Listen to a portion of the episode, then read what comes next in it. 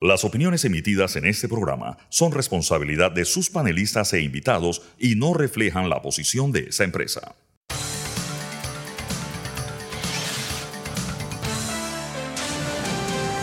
Mesa de Periodistas. Hola Panamá, bienvenidos a Mesa de Periodistas, el análisis profundo y diferente que los pone al día. Les habla Alfonso Grimaldo de Nueva Nación. Pueden entrar a nuevanación.com a ver lo más reciente allí. Nos están escuchando desde la cabina de TVN Radio. Nos pueden seguir aquí en arroba TVN Radio 965 en X, Instagram y las demás redes sociales. Siempre pueden revivir las fascinantes conversaciones que tenemos aquí en Mesa de Periodistas, entrando a YouTube y Spotify buscando Mesa de Periodistas. Hoy en nuestra edición de jueves 8 de febrero, estos serán los temas que estaremos tratando. Primero, si ya la situación era bastante eh, ridícula, pues se ha vuelto incluso más loca. El expresidente de la República ha solicitado asilo eh, a Nicaragua de cara a la emergencia que ahí se está dando. También estaremos comentando sobre denuncias en la Autoridad de Innovación Gubernamental y en lo que hace noticia estaremos hablando sobre distintas cosas que están dando de qué hablar en el país. Presentados los temas, les presento quienes están conmigo el día de hoy. Tengo el gusto de que me acompaña Fernando Martínez. Buenos días, saludo a nuestros oyentes. Y también con nosotros el doctor Jorge Eduardo Ritter. Buenos días, doctor Ritter. Bueno, aprovecho para... Mientras, ahí está. Doctor Ritter, eh, aprovecho para pasarle directo la palabra para que nos comente eh, sus impresiones sobre el tema del asilo. Ah, mientras que sorteamos un poco una dificultad técnica, le paso la palabra a Fernando para que nos dé un poco de contexto sobre el asunto. Fernando, por favor. Eh, sí. a ver, la verdad que ha sido una jornada dura, la, la de entre ayer y hoy. Ya está el doctor Ritter. Hola Sabrina, buenos días. Ya está el doctor Ritter con nosotros. Ok, listo. Continuamos contigo, Fernando. Hola, Sabrina, buenos días. Ya estamos al aire. Fernando, por favor. Sí, eh, a ver. Me parece que el debate está centrado ahora en dos direcciones. Una, eh, en saber si o, o, saber qué va a decidir el órgano ejecutivo en materia de si otorga o no el salvoconducto a el señor Martinelli, que ha solicitado y recibido asilo en la Embajada de Nicaragua. Esa es una dirección del debate actual. El otro tiene que ver con el hecho de qué va a hacer o qué debe hacer, mejor dicho, el Tribunal Electoral alrededor de eh, la condena ahora en firme y el precepto constitucional que respalda esa condena alrededor de Ricardo Martinelli. aquí hay dos, al menos dos posiciones reconocidas en el debate. Una es que el Tribunal Electoral tiene que resolver esto sumariamente. Acabo de escuchar al ex magistrado Márquez Amado decir que toda esa teoría de que el tribunal, el fiscal tiene que decirle a un juez, inhabilítalo, y el juez tiene que entrar a ver si lo...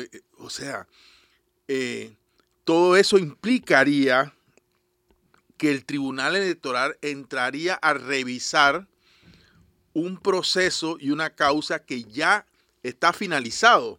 No es que el proceso está en curso, no es como dijo Jorge Eduardo también más temprano en la mañana, que se pide la inhabilitación de alguien porque faltó a las reglas en el proceso electoral o porque no, aquí se trata de una orden constitucional que hay que acatar.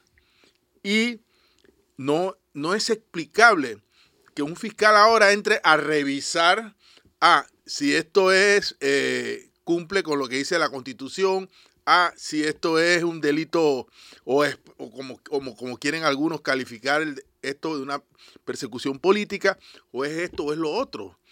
Eh, que, lo que entre a calificar un fiscal después de siete años de proceso, que lo entre a calificar después un juez y que después se apele, porque además es recurrible, y lo entre a calificar el Tribunal Electoral. O sea, es un proceso que... Eh, bueno, y vamos a suponer, suponer que algunas de estas instancias decida, bueno, yo considero que Ricardo Martinelli sí puede, ser, sí puede ir a la papeleta. Pues.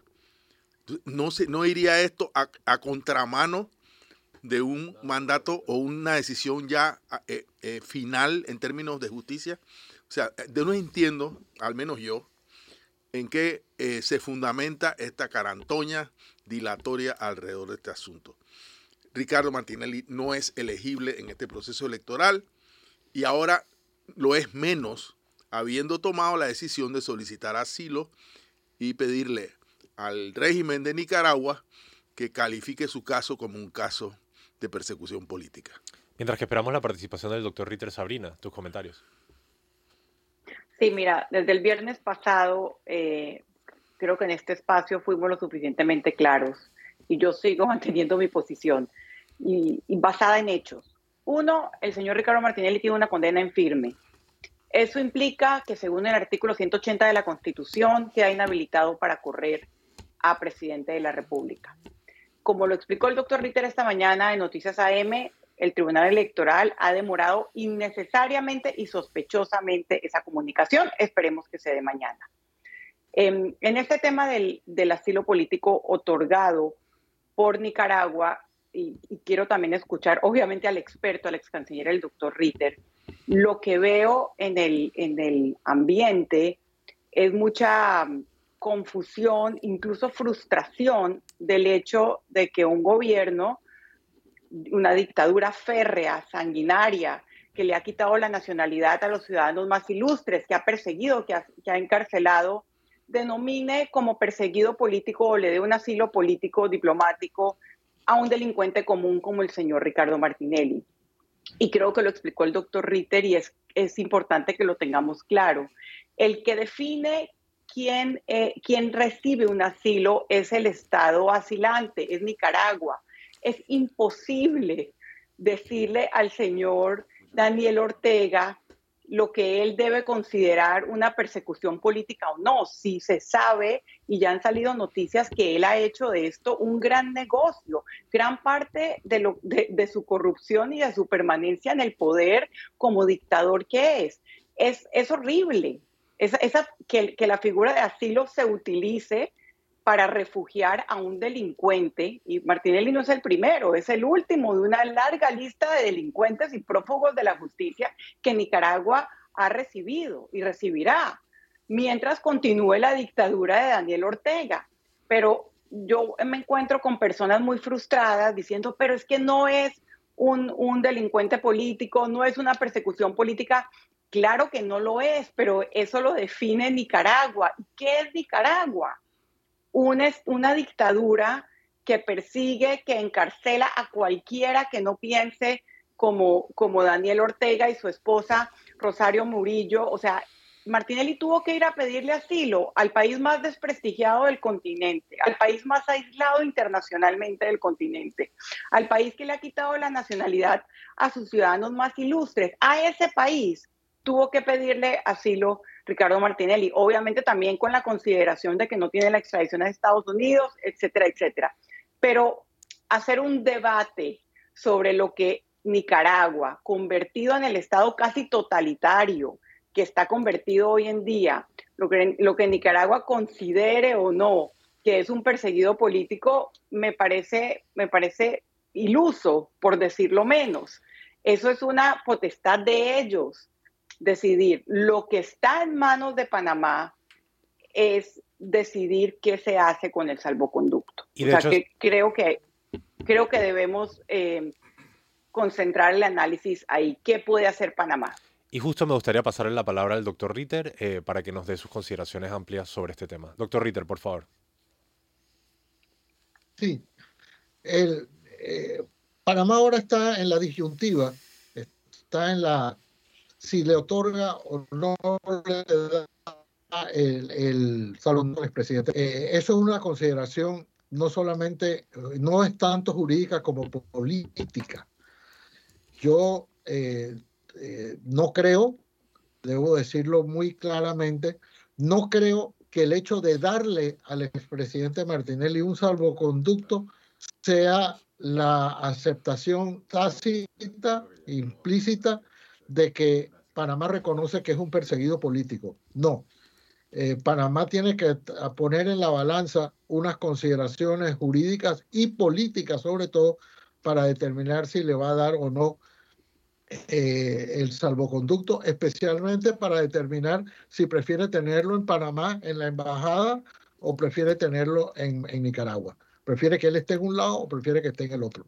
Pareciera por las declaraciones que hizo ayer José Raúl Mulino que prefieren tenerlo aquí en, Nicaragua, en, la embajada de Nicaragua, porque él dijo que estaba eh, muy sorprendido, que se lo, se lo dijo casi disgustado, que nunca había visto el otorgamiento de un salvoconducto, noticia que era falsa, dicho sea de paso, de que ya el gobierno de Panamá, pero estaba molesto porque le habían dado un salvoconducto en muy poco tiempo a Ricardo Martinelli. Sin embargo, no, no se sorprendió que le hubieran dado un asilo en horas cuando el, cuando el gobierno de Nicaragua eh, recibió la solicitud y enseguida, y enseguida le dio el, salvo, el salvoconducto, lo cual pareciera indicar que eso estaba, ya era como dice el otro compadre hablado. Pero lo, lo que tiene que tener ahora Panamá es una posición, creo, eh, muy firme en el sentido de indicarle al gobierno de Nicaragua, uno, que Ricardo Martinelli no es un perseguido político, comunicarle para efectos de todo lo que pueda venir después una relación extensa, detallada de los procesos a los cuales ha sido sometido, del estado en que se encuentra ese proceso, que mañana se desfija un edicto, lo puede dejar para mañana y decirle ya es una sentencia en firme, una sentencia ejecutoriada de que él está condenado a 10 años y más de, de prisión eh, al margen de las consideraciones electorales, que eso, eso no, no, estamos, no estamos ahora mismo en eso. Pero en ese, en ese sentido, Panamá tiene que decirle muy claramente a, a, Nicaragua que el señor Martinelli no es. Ahora, si a pesar de eso Nicaragua insiste, Panamá entonces toma la decisión si se la da o no. Eh, hay, hay diferentes opiniones. Hay quienes dicen que tiene que dárselo, hay quienes dicen que es potestativo dárselo.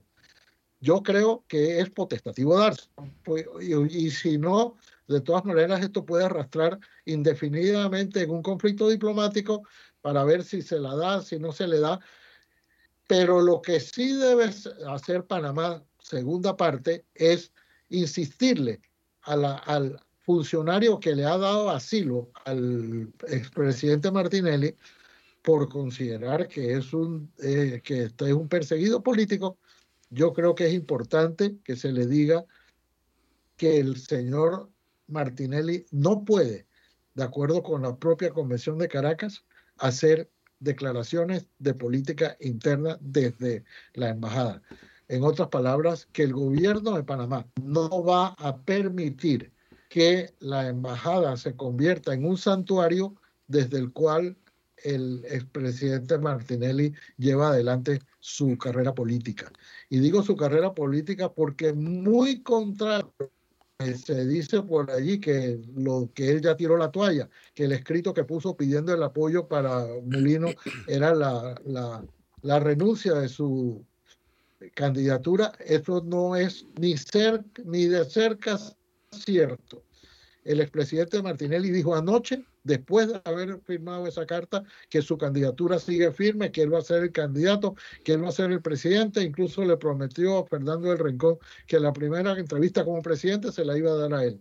De manera que no estamos hablando, estamos hablando de una persona que continúa su campaña política, pero ahora desde, desde una embajada que le da como un santuario político que evita su detención, porque a partir de mañana también por el lado penal, ya no ahora quitemos un momento el lado diplomático, por el lado penal, él podría ser detenido a partir de mañana, una vez, bueno, una vez se surta el efecto de que la Corte le comunique al, a la jueza Valoisa Martínez que ya el, fallo está en firme y ella entonces pueda librar las órdenes de, de, de detención.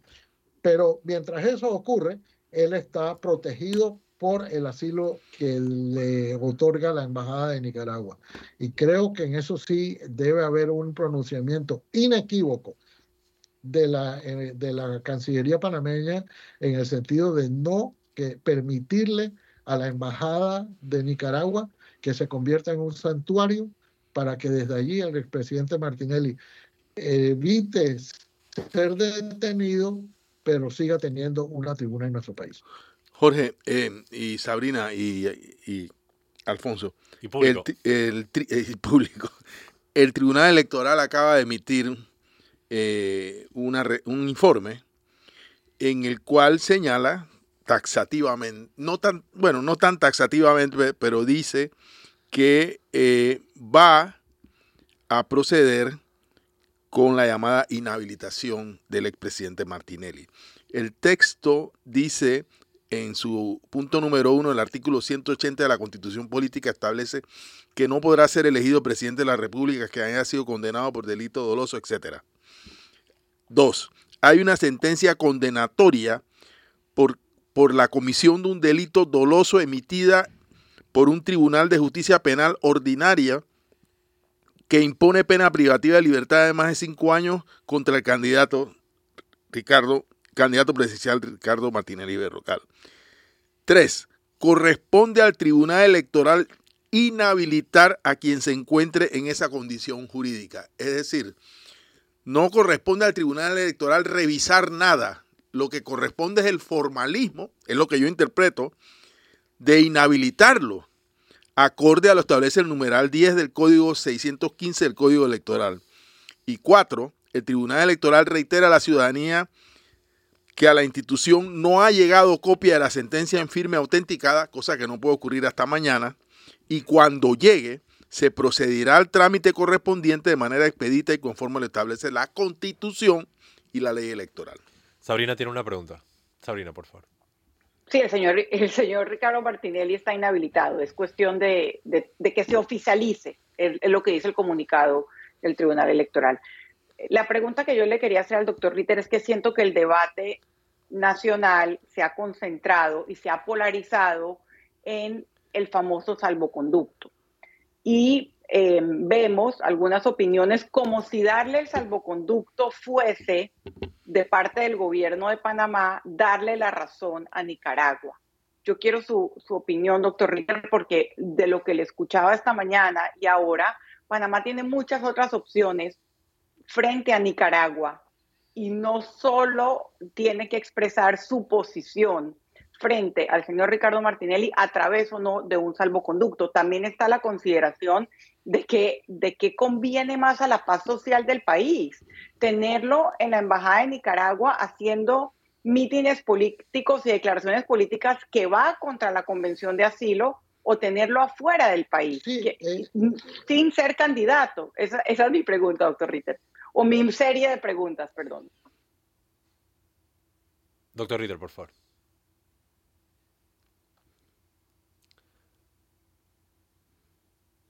Bueno, justo mientras que esperamos que eh, el doctor Ritter se reconecte, voy a aprovechar eh, a pedir el primer cambio, me parece, para ir cubriendo materia. ah, el doctor eh, Ritter, ahí está, perfecto. Yo te repito, yo te repito, yo te repito, Sabrina, ese, yo no considero, y esto es una opinión, por supuesto, que sujeta a que otras personas opinen de manera distinta, yo no creo que el otorgamiento de un salvoconducto implique la aceptación o el reconocimiento de que es un perseguido político. Eso es una consideración, eso es como cuando una persona le pide renuncia a un ministro y dice, ah, no, porque es que eso, si renuncio, significa que yo soy culpable. No, eh, hay consideraciones políticas que tú dices, bueno, eh, cuando, te, cuando después de la invasión, y este ejemplo me gusta ponerlo, cantidades de panameños fueron a las distintas embajadas y consiguieron salvoconductos para salir de Panamá.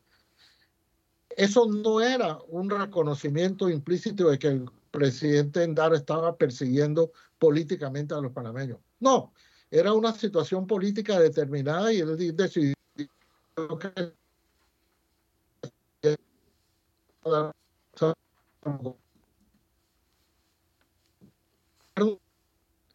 era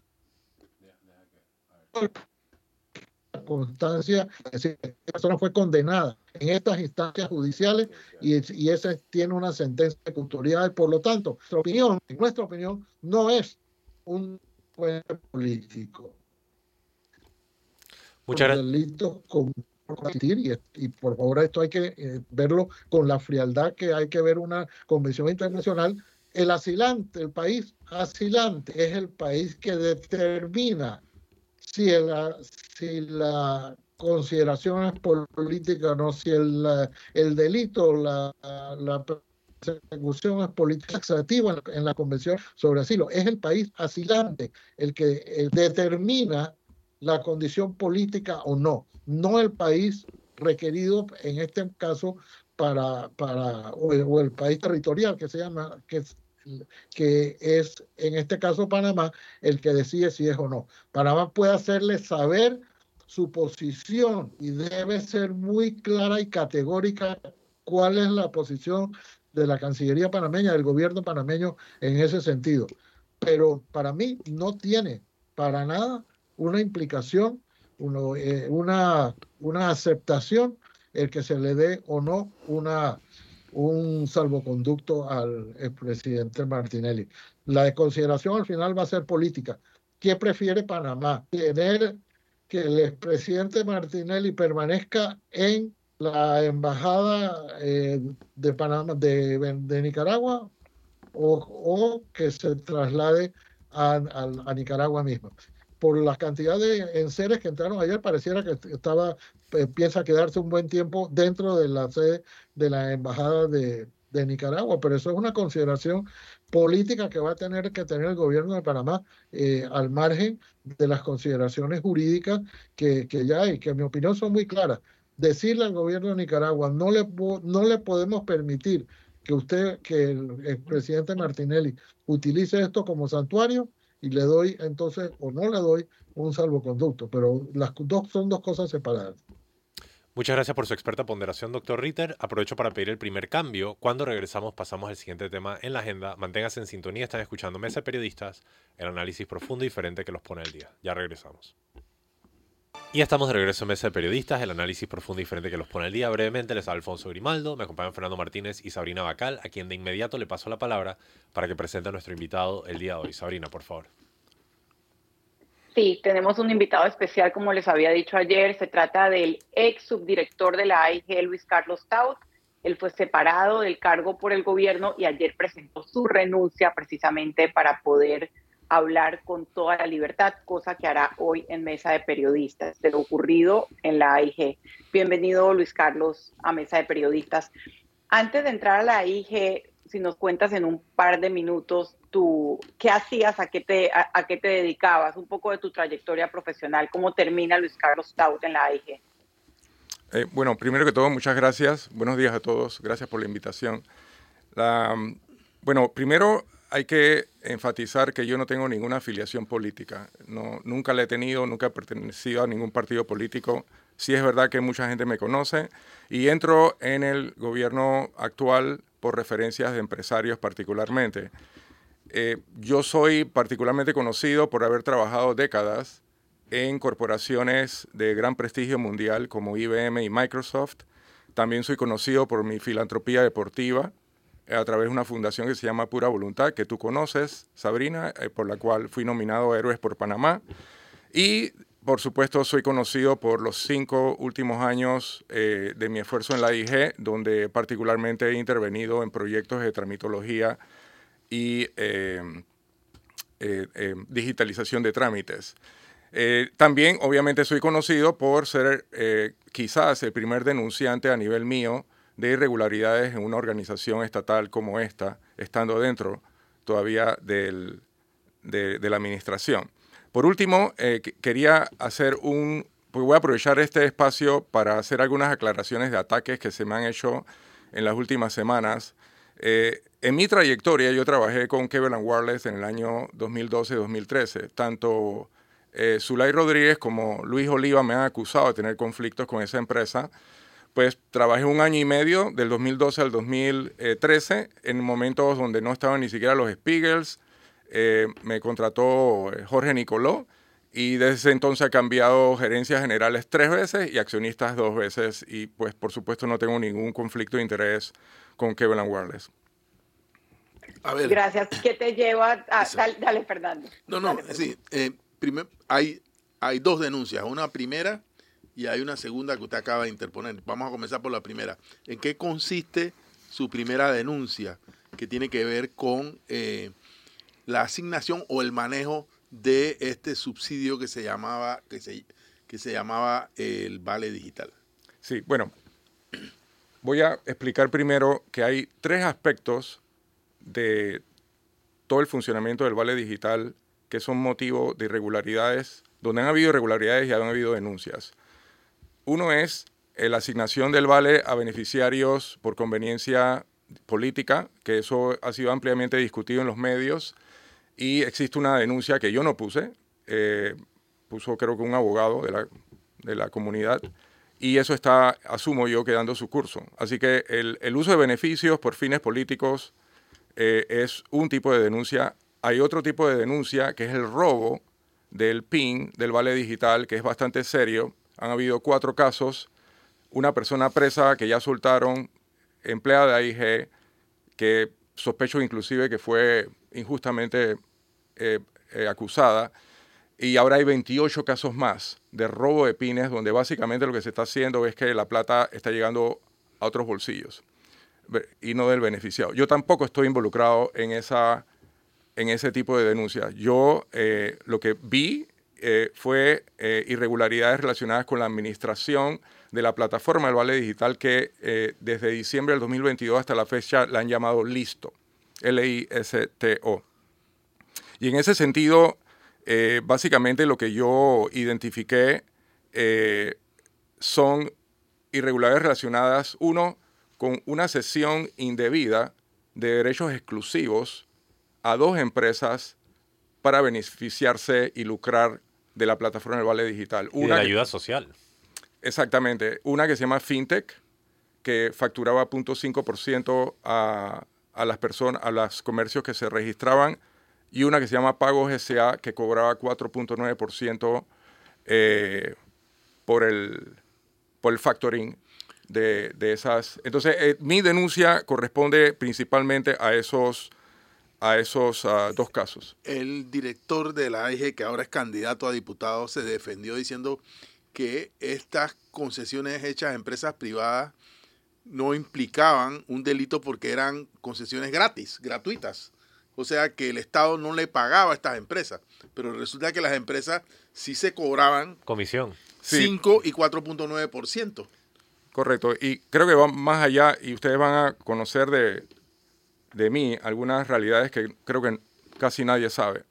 Eh, esto era un plan maestro. Ese, ese discurso de que no se pagaba es un discurso que aparenta ser bueno, pero la realidad que aquí había un plan maestro que consistía en crear, en hacer que la IG manejara una plataforma de pagos digitales a nivel nacional para que la tuviera forzosamente que usar la lotería, la Caja del Seguro Social, el Vale Digital y otros entes.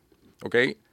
Eh, inclusive se llegó al punto de, eh, de crear un proyecto de ley que le asignaba ese, ese derecho a la IG. Ese proyecto de ley fue rechazado por el Ejecutivo, principalmente por el MEF, porque había acceso a autoridad de parte de la IG. Pero lo que quería que vieran con esto es que no se trataba solamente del negocio en el Vale Digital, sino un negocio integral en todo el país usando este tipo de plataforma y usando particularmente a FinTech. Eh, yo descubro esta irregularidad para desmentir bastante lo que Luis Oliva indica, casualmente porque yo, Oliva me asignaba tareas de proyectos muy difíciles y complejos y una de esas tareas fue manejar los créditos adicionales o fondos adicionales que requería IG. En ese proceso yo descubro que ellos habían asignado 3.5 millones de dólares para pagar el vale digital del 2023. Y yo comienzo a hacer preguntas. Ok, ¿a quién le van a pagar esto? Respuesta, no sé. No sabemos quién va a ser el contratista. En una reunión formal y está documentado. No sabemos quién va a ser. ¿Hay un contrato? No. ¿Quién pidió el servicio? Me imagino que Oliva. Eh, entonces yo cuando, cuando comienzo a escuchar estas cosas para que yo comienzo a alarmarme. Y yo estoy alarmado en este momento. Bueno, el, el Estado, una institución del Estado, otorgó a una empresa privada una concesión por millones de dólares sin que hubiera un contrato. Exactamente, no sé si fueron millones o cuántos millones, pero así fue. Usted acaba de decir que 3.5 millones. 3. no, eh, la concesión los millones de dólares del cobro. Acuérdate, está el cobro del 0.5% y del 4.9%. Ahí hubieron posiblemente Ah, millones. no ¿Cuántos? sabe- no sé. exacto. O sea, pero aparte de eso, había una idea, porque eso literalmente es una idea. Pero esto un- fue un verbal, proyecto. es lo que usted me quiere decir. Totalmente verbal. En diciembre del 2022, todo esto se hace verbalmente, absolutamente sin ningún, sin ninguna respaldo jurídico. Y esta es la IG, por cierto. Sí, sí. Y eh, el- existe ahora un contrato que sale a relucir en octubre del 2023. eh, ¿Esta es su 23. segunda denuncia? No. Esta es mi primera. Voy a hablar de la segunda que nadie conoce dentro de poco. Perdón. Eh, Continúa. Entonces, el, esos 3.5 millones de dólares era una idea que se tenía para pagarle a un contratista que iba a subcontratar a FinTech 3.5 millones de dólares. Y obviamente se iba a estructurar el alcance y todo lo demás, contratación directa, como mucha gente sabe hacer bien, y lucrar 3.5%, eh, eh, 3.5 millones. Entonces, eso no iba a salir gratis se iba a cobrar, se iba a pagar, y yo paré eso. Al, al yo detectar todo esto y cuando toda este, esta situación se forma, eh, ellos detuvieron eso. También se detuvo una contratación directa en la lotería que se quería hacer con FinTech. Entonces, eh, otra, otra cosa bien extraña, y, quiero, quiero eh, ir a eso, es que, y yo espero que la Fiscalía, quien están haciendo un, asumo yo que un buen trabajo y ya, ya están procediendo a hacer las investigaciones, analicen el track record de las empresas. FinTech es creada en julio del 2022. Esa empresa no existía. O sea, la crean. Convierten en una empresa que se llama eh, Retail Services Worldwide en FinTech. Puro papel. Y sí, le- le- le- quizás le añadieron un staff de dos, tres personas para hacerla ver que, que, Operativa. que está operativa. Y con eso se van a partir del 2022. Esa empresa FinTech, de paso, eh, está relacionada con un agente residente que se llama Paola Quijano y pasa finalmente a ser manejada por el bufete legal Panamá Legal Group, en donde está la abogada principal, Yanis Becerra, que es consultora de la IG, o fue consultora de la IG, contratada por Oliva, y que manejaba todos los proyectos. Ahí hay un conflicto de interés eh, muy fuerte que yo luego lo descubro, después de la denuncia inclusive, pero esto todo lo sabe porque está en el registro público. Esto es algo conocido, cualquier investigador lo podría ver. Igual en el caso de Pagos Corp, que es la empresa de factoring a cual se le da el derecho eh, incorrecto de, de cobrar factoring, ahí también finaliza estando tanto Paola Quijano como eh, Manuel José Tejada de Panama Legal Group, empresa donde está la consultora que manejó estos proyectos contratada por Luis Oliva. Y, y ambas empresas, con Paola Quijano, esa, em- hay- habría que investigar también qué, qué relación tiene el señor Buriatie con ambas empresas, porque Paola Quijano es quien es- le ha hecho sociedades a él. Posiblemente no tenga ninguna relación, posiblemente sí, pero por ahí es donde podría estar la, la investigación. Quiero ver si Sabrina tiene algo que decir o intervenir. Sabrina, por favor. Sí, em, cuando usted empieza a ver todas estas cosas, eh, estos conflictos de interés, este, estos planes de tomar un negocio, como dice usted, pero realmente es un negociado porque, porque los, se cobraba un 0. punto, o sea, cinco, un, un porcentaje por cada transacción.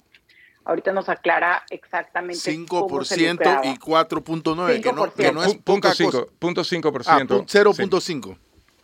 0.5, no 5%. Cuando usted empieza a ver todas estas cosas, usted acostumbrado al mundo corporativo, ¿qué hace? Porque creo que lo más llamativo de su caso, Luis Carlos, es que eh, estando como funcionario, pone la denuncia e incluso acude, va y habla con el contralor y va y habla y y le trata de enviar una carta o le envía una carta al presidente de la República, Laurentino Cortizo. Háblenos un poco de eso, de, Sí, ese- de la- esa- de- de su recorrido tratando de, de que, de que los superiores de Luis Oliva investigaran. Sí, la, la historia comienza así. La, en, en un momento en junio, porque el- hay un problema ahí con el tema de Kevin Wallace en el año 2022 y cómo termina la relación con Kevin Wallace, pero en, el, en junio, en, en- antes de junio del 2023, eh, había un problema con Kevin Wallace, que es la empresa que daba el servicio de la plataforma anteriormente. Y el problema era que como no le pagaban a la, empresa, eh, ellos cortaron el servicio y había una información que se requería urgente para pagarle a los comercios. Entonces Oliva me pidió que yo arreglara ese problema y negociara con la empresa, lo cual hice a, simple y llanamente con un arreglo de pago. Así es que yo me comienzo a involucrar en la plataforma arreglándole a Oliva un problema que él no podía resolver. Luego, eh, cuando yo me di cuenta de las irregularidades sobre el contrato con FinTech o, u otra empresa, porque querían contratar al grupo TX como contratista principal, y hay, hay, un contrato, borrador de eso, eh, la idea de ellos era contratar a un contratista principal arriba de FinTech que tuviera cierto prestigio, porque FinTech no existe casi. Entonces, al yo ver esto, yo, en un momento que yo era eh, eh, administrador encargado, yo pedí un audito, porque era mi deber. Eh, luego, el, Luis Oliva no le gustó, hubo una, mucha fricción con él por, por muchas semanas. Yo le hice énfasis a él que era importante que él motivara e incentivara el audito, lo cual nunca hizo. Cuando yo hice, cuando yo vi eso, yo escalé al presidente, le mando una carta, le reporto las dos, las dos irregularidades ¿Qué o denuncias presidente? Al presidente. Le mando una carta Al presidente de la República. al presidente de la República.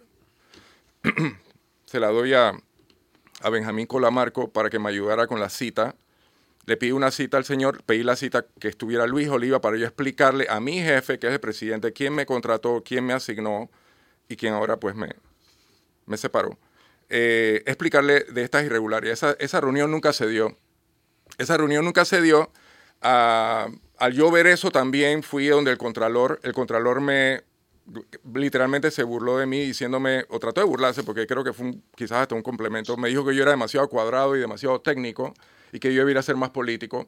Entonces cuando yo voy a Luis Oliva, al presidente y al contralor, escalando esto como la ley exige de paso, la ley exige que el funcionario público escale y denuncie, yo no tuve otro más, otro camino adicional más que ir al Ministerio Público y poner la denuncia penal.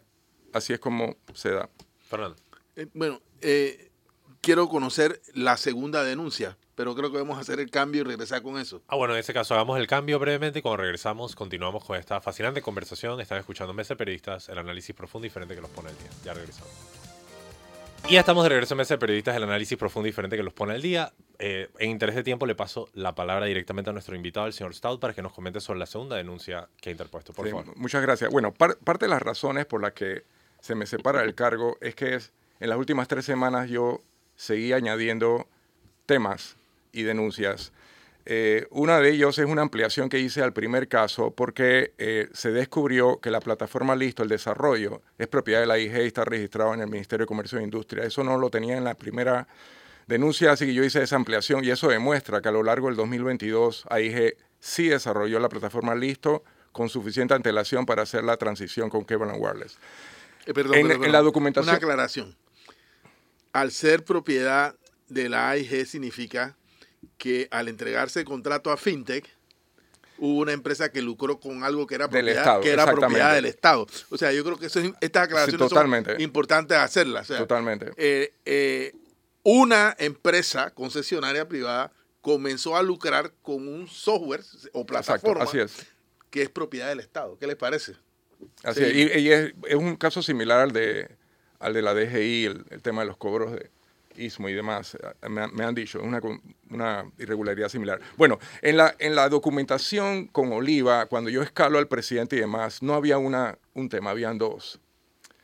Eh, el segundo tema que yo le explicaba que tenía que, que, que yo nunca llevé al tema de audito, ahí sí yo no pedí un audito, le dije a Oliva que se requería un audito, era el hecho que habían dos contratos con la empresa Certifica América Latina o, o Certifica Latinoamericana, contrataciones excepcionales directas que habían sido incumplidos. Eh, uno, eh, un contrato de 700 mil dólares por 300, por la digitalización de 310 trámites, donde yo informé de que solo 40 habían sido puestos en producción y el contrato había sido pagado, recibido conforme y pagado, a pesar de que una fracción de los trámites eh, habían sido digitalizados solamente. El segundo contrato es sobre la implementación de lo que llaman gestor documental, que es un software para manejar flujos de trabajo y demás, por 3.3 millones de dólares con una adenda. Ese tampoco se concluyó y fue pagado en su totalidad la porción. Entonces yo para mí, yo siempre pensé que debía haber una excusa o una razón para eso, porque yo no estaba metido en ese proyecto en particular. Yanis Becerra y Oliva sabrán por qué aceptaron eso y lo pagaron. Pero entonces me di cuenta que en, la, en los créditos adicionales estaban pidiendo 3 millones de dólares para Certifica. Y yo digo, ¿por qué, ¿por qué aumentar la relación con este proveedor que ha incumplido? Ambos contratos son de Certifica Ambos contratos son de Certifica Latinoamericana. ¿Y de quién es Certifica Latinoamericana? Es una empresa española. Es una empresa española basada en Panamá. Eh, y bueno, entonces, eh, ambos contratos fueron pagados a pesar de ser incumplidos. Eh, y luego yo me di cuenta que querían hacer más negocio con Certifica. De hecho, en, la, en, la, relación que yo pongo en la denuncia, hay, un, hay un momento donde a mí Oliva, en el año 22, me asigna la modernización de farmacia y drogas, de medicamentos. Certifica tenía la responsabilidad de hacer eso como contratista e incumplió. Yo tuve que dejar ese contratista y pedirle al BID una donación de 75 mil dólares para hacer lo que Certifica no pudo hacer. Ahí es comienza mi relación y entendimiento de por qué Certifica, eh, del problema con Certifica y la obsesión que se tenía en la IG de darle más contratos a, Certifica a pesar de que habían eh, incumplidos. El, este, este tema yo lo metí en la documentación de la primera denuncia y no lo convertí en una denuncia y luego mis abogados y otras personas me, tengo que ser sincero, me hicieron ver, ¿sabes qué? Tú lo pusiste en la documentación, mejor tú pon la denuncia para cumplir 100% con tu obligación y no solamente parcialmente, porque... Y solo para clarificar, estas son denuncias ante el Ministerio Público. Sí, penales. Eh, y, este segundo caso está, está siendo investigado. Ahora, ¿por qué, eh, yendo un poquito más arriba sobre el, entendimiento del problema, una de las cosas es que la IG, su performance no ha sido tan, tan positivo en estos últimos cinco años, ha sido en el tema de tramitología. Solamente hay 150 trámites digitalizados a lo largo de cinco años. Muchos de ellos o una buena parte de ellos son los que yo tomé en los proyectos que se me asignaron, pero yo tengo que ser sincero, la IG eh, tuvo un, resultados pobres en la digital. ¿Y por qué tuvo resultados pobres? Porque toda la concentración fue con el vale y los subsidios. Todos los esfuerzos, todos los recursos. Se inventaron una oficina de beneficios digitales donde le metieron gente. Y esa fue la obsesión de la IG, es el vale digital y los subsidios y descuidaron los trámites que causan productividad a la empresa privada.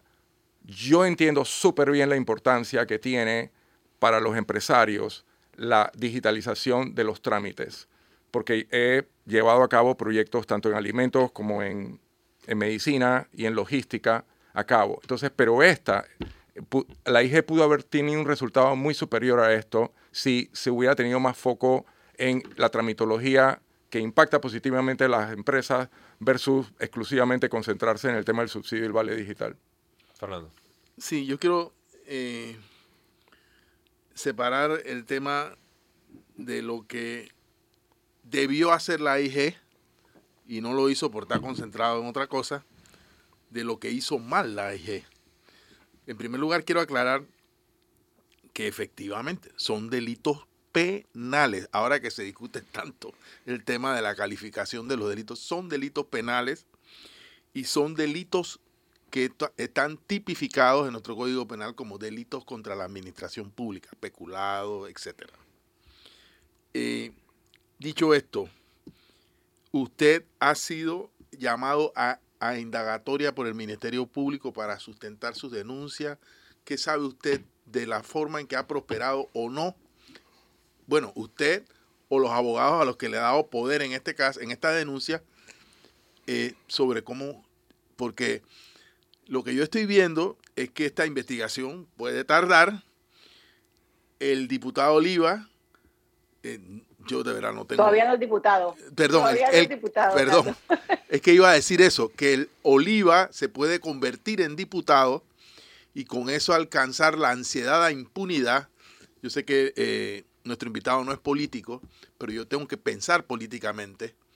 Y si esto llegara a pasar, entonces eh, todas las denuncias y todo lo que estamos viendo quedaría en la nada, porque estaríamos de nuevo en la marisma de quién lo juzga, quién lo condena, quién lo investiga, eh, no eh, que detenga el proceso porque tiene fuero, eh, ¿cómo se llama el fuero que tienen los diputados? Electoral. Inmunidad, perdón, inmunidad de, de los diputados. Bueno, no sé.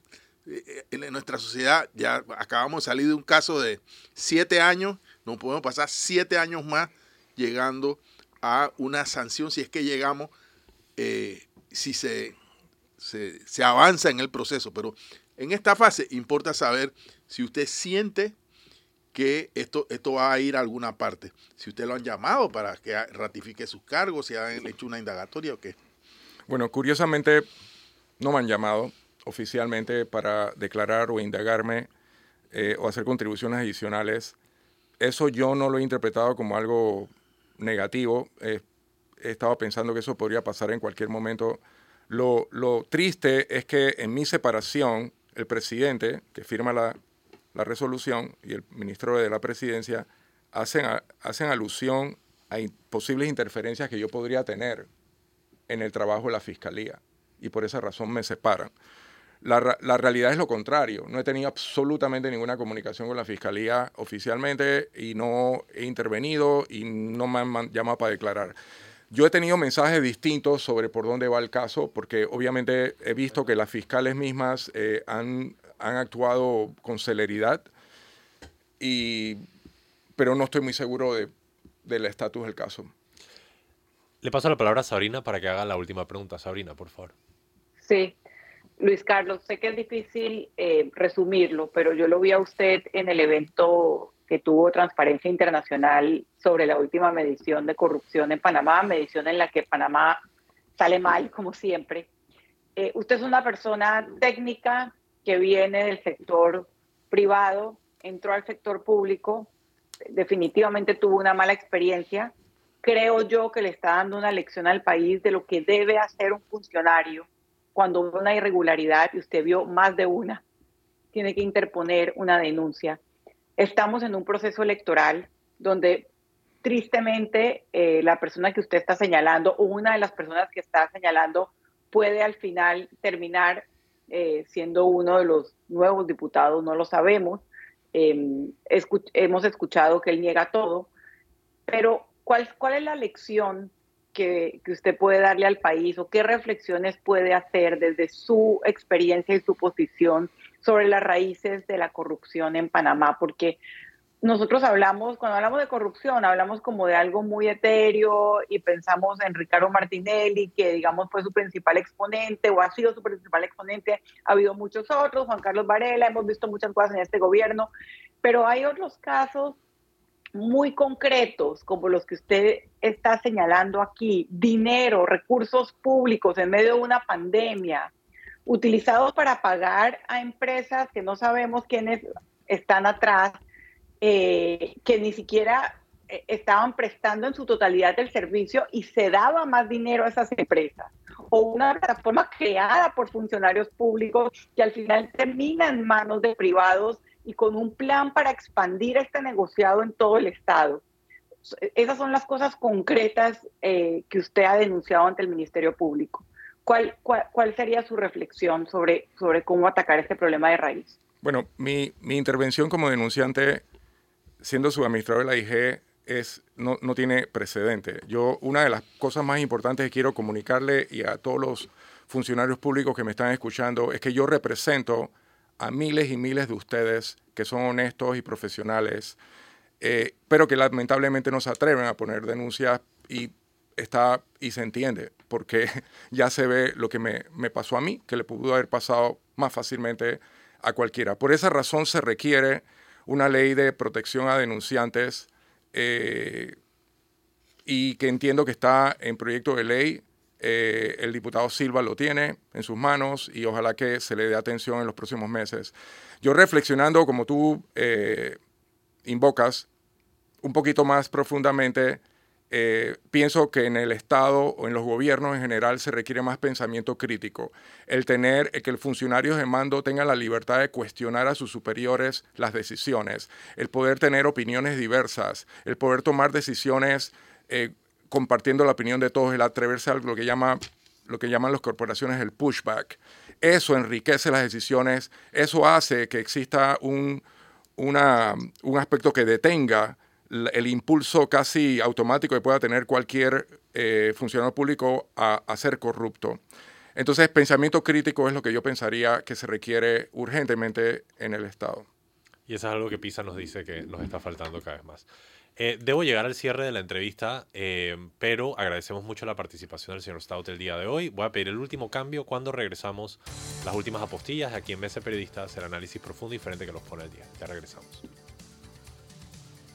Y ya estamos de regreso en Mesa de Periodistas, ya en los últimos minutos. Eh, aprovecho para pasarle la palabra al señor Stout, nuestro invitado del día de hoy, para que dé sus consideraciones finales. sí, muchas gracias. Bueno, yo solo quería despedirme con, con un par de mensajes. Uno es que eh, el tema este de, la denuncia, particularmente del vale digital y las cosas que se van a dar, es importante que se haga justicia y se haga lo correcto. Eh, por ejemplo, el Contralor tiene ahora pendiente refrendar un convenio que es el que se, creó en octubre y se manda a la Contraloría para darle el derecho a FinTech sobre la plataforma Listo eh, o el mercado de la plataforma Listo. Yo espero que él no refrende ese, ese contrato, pero me dicen que, es probable que sí. Eh, lo segundo que quiero aclarar es que eh, espero que la Fiscalía y el Ministerio Público eh, haga su trabajo. Tengo personalmente mucha confianza en las fiscales, las he visto trabajar profesionalmente, así que ojalá que eso siga su curso sin detenerse.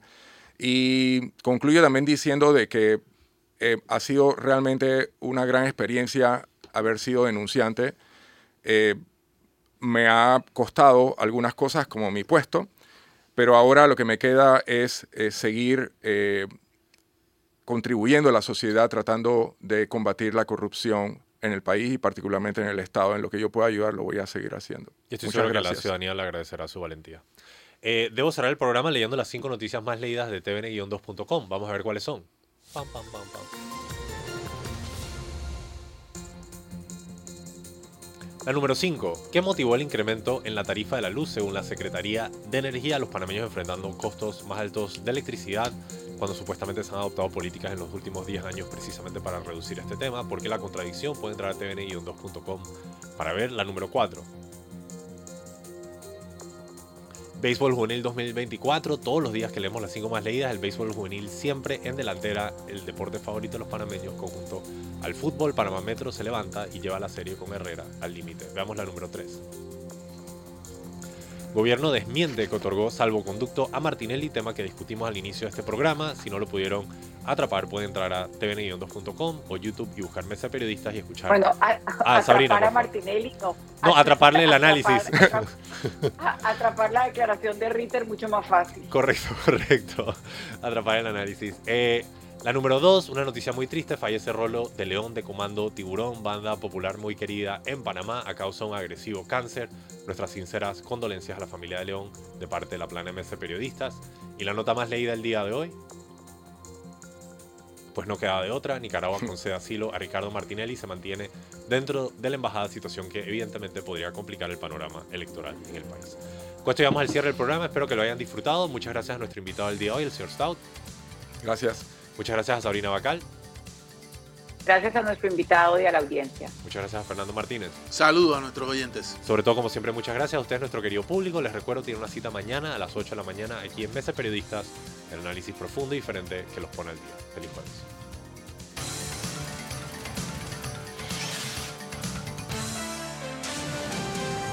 Mesa de Periodistas.